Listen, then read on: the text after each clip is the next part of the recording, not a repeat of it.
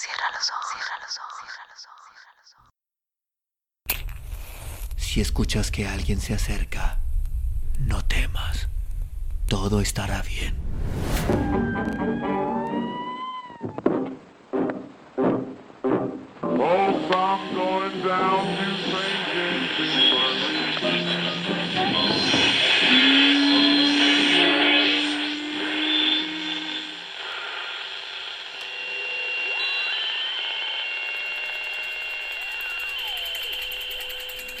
Estás escuchando, Crónica, Crónica, Lunares, el lugar, el lugar donde, donde entra por tus oídos, entra por tus oídos.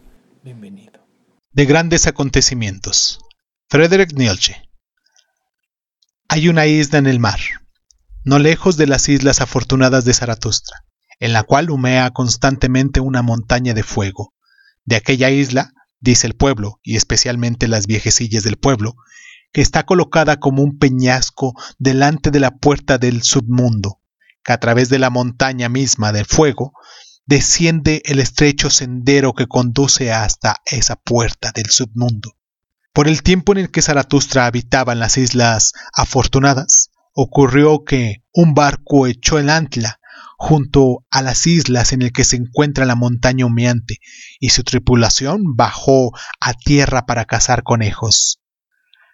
Hacia la hora del mediodía, cuando el capitán y su gente estuvieron reunidos de nuevo, vieron de pronto cómo el aire venía hacia ellos un hombre, y que una voz decía con claridad Ya es tiempo, ya ha llegado la hora, y cuanto más cerca de ellos estuvo la figura, pasó volando a su lado igual que una sombra en dirección a la montaña del fuego, reconocieron una gran consternación que era Zaratustra, pues todos ellos lo habían visto ya, excepto el capitán, y lo amaban a la manera como el pueblo ama, es decir, con un sentimiento que el amor y temor están mezclados a partes iguales.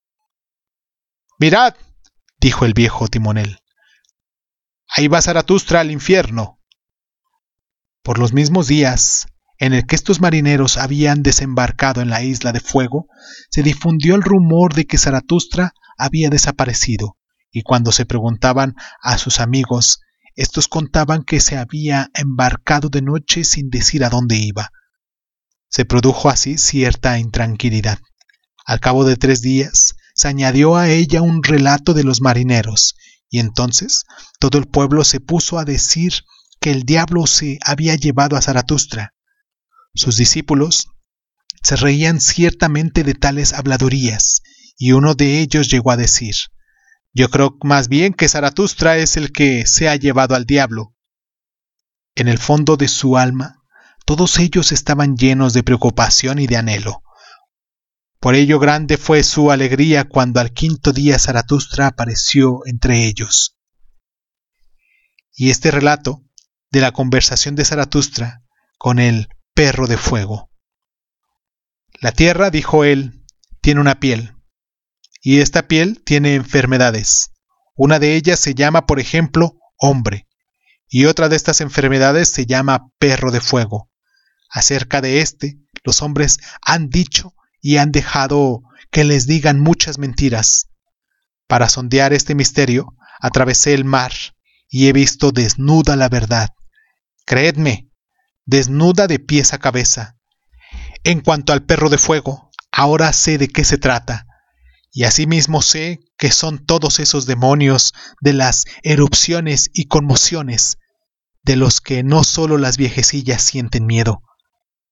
Sal de ahí, perro de fuego, sal de tu profundidad, exclamé, y confiesa lo profunda que es tu profundidad. ¿De dónde sacas lo que expulsas por la nariz? Tú bebes en abundancia del mar. Eso es lo que tu salada elocuencia delata. Verdaderamente para ser un perro de la profundidad, tomas tu aliento en demasía de la superficie. A lo sumo te considero el ventrículo de la tierra, y siempre que he oído hablar a los demonios de las erupciones y conmociones, los encontré idénticos a ti, salados, embusteros y poco profundos. Vosotros entendéis el aullar, y de obscurecer todo con cenizas. Sois los mejores bocazas que existen y habéis aprendido hasta la saciedad el arte de hacer hervir el fango. Donde vosotros estáis, ahí tiene que haber siempre fango en las cercanías y muchas cosas porosas, cavernosas, comprimidas, quieren salir a la libertad.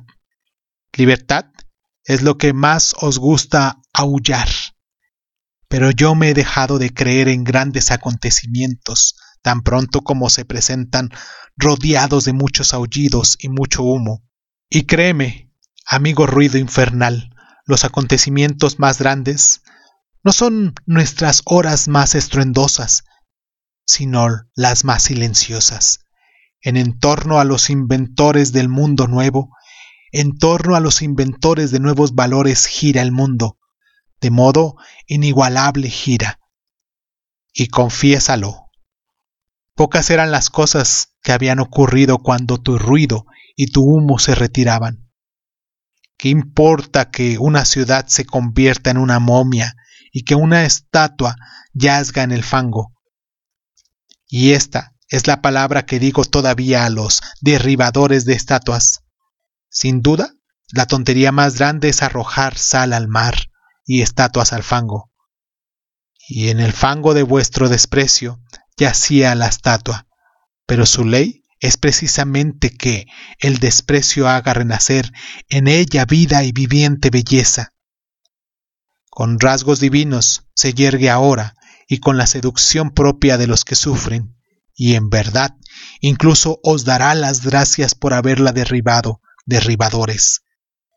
Este es el consejo que doy a los reyes y a las iglesias y a todo lo que es débil por edad y por virtud.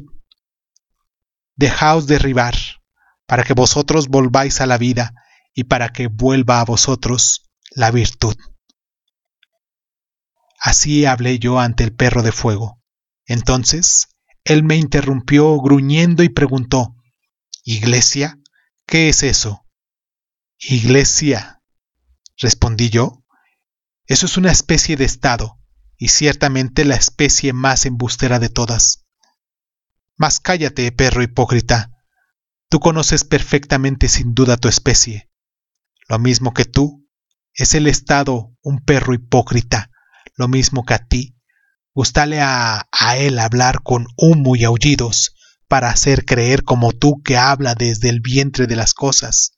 Pues él, el Estado, quiere ser a toda cosa el animal más importante de la tierra, y también esto se lo cree a él la gente. Cuando hube dicho esto, el perro de fuego hizo gestos como si se hubiera vuelto loco de envidia. ¿Cómo? gritó. ¿El animal más importante de la Tierra? ¿Y también esto se lo cree a él la gente? Y tanto fue el vapor y tantas las horribles voces de que su garganta salieron que yo pensé que iba a asfixiarse de rabia y de envidia. Por fin se calmó y su jadeo fue disminuyendo, pero tan pronto como estuvo callado, dije yo riendo. Te enojas, perro de fuego. Así pues, tengo razón en lo que te he dicho sobre ti. Y para seguir teniéndola, oye algo de otro perro de fuego. Este habla verdaderamente desde el corazón de la tierra. Oro sale de su boca al respirar y lluvia de oro. Así lo quiere su corazón. ¿Qué le importa a él la ceniza y el humo y el legamo caliente? La risa sale revoloteando de él como una nube multicolor, desdeña el gargareo y los escupitajos y el retorcijón de sus entrañas. Pero el oro y la risa los toma del corazón de la tierra, pues para que lo sepas, el corazón de la tierra es el oro. Cuando el perro de fuego oyó esto, no soportó el seguir escuchándome. Avergonzado escondió el rabo entre las piernas, dijo ¡Guau! ¡Guau! con voz abatida y se sumergió arrastrándose en su caverna. Esto es lo que Zaratustra contó, mas sus discípulos apenas le escuchaban. Tan grande era su deseo de contarle la historia de los marineros, los conejos y el hombre volador. ¿Qué debo pensar de todo esto? dijo Zaratustra. ¿Yo soy acaso un fantasma? ¿Habría sido mi sombra? ¿Habéis oído ya algo del caminante y su sombra? Una cosa es segura, tengo que atarla corta, pues de lo contrario perjudicará mi reputación. Y de nuevo, Zaratustra movió la cabeza y se maravilló. ¿Qué debo pensar de todo esto? volvió a decir. Porque el grito, el fantasma, ya es tiempo, ya ha llegado la hora. ¿De qué? ¿Ha llegado la hora?